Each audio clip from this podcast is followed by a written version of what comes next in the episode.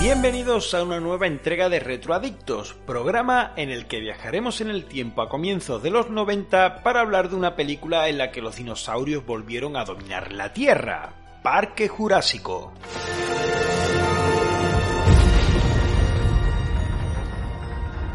Vamos a hacer una fortuna con este parque.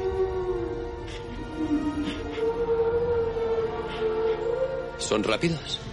Hemos cronometrado al Tyrannosaurus a 40 kilómetros por hora. ¿Tiranosaurus? Dice que tiene un Rex. Repítalo. ¿Tenemos un Tyrannosaurus? Siéntate, siéntate. Doctor Grant, mi querida doctora Sandler, bienvenidos a Jurassic Park.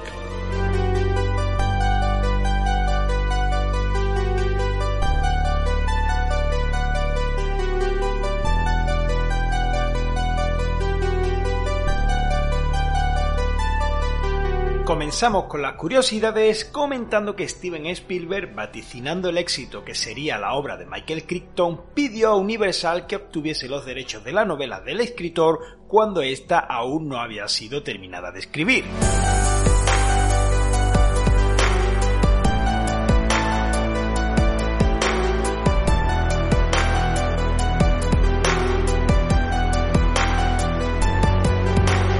Pesar de que la película duraba algo más de dos horas, los dinosaurios de Parque Jurásico solamente aparecían en pantalla alrededor de unos 15 minutos. Continuamos comentando que el tamaño de los velociraptores de la película es mayor que la envergadura real que se le asociaba a estos animales. Los depredadores fueron recreados así a propósito para causar más terror en pantalla. ¿Un velociraptor? Sí, y en buen estado. Metro y medio de alto y unos tres metros de largo. Fíjate en estos. ¿Qué ha hecho? Lo ha tocado. El Dr. Grant y las máquinas son incompatibles. El único animatronic que fue creado por Light and Magic para ser rodado en Hawái en lugar de en los platos de Universal y Warner fue el del Triceratops, el cual es el dinosaurio favorito del propio Steven Spielberg.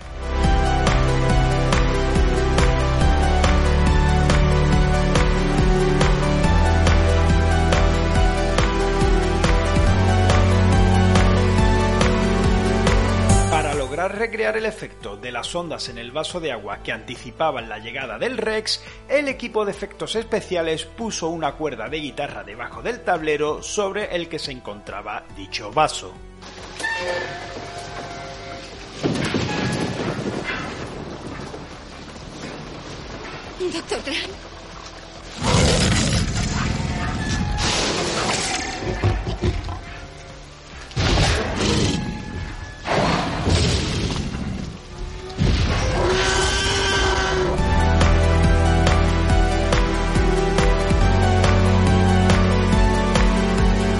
Y hasta aquí el programa dedicado a Parque Jurásico, una obra revolucionaria que nos hizo amar a los dinosaurios y que a día de hoy sigue estando entre las películas más taquilleras de todos los tiempos.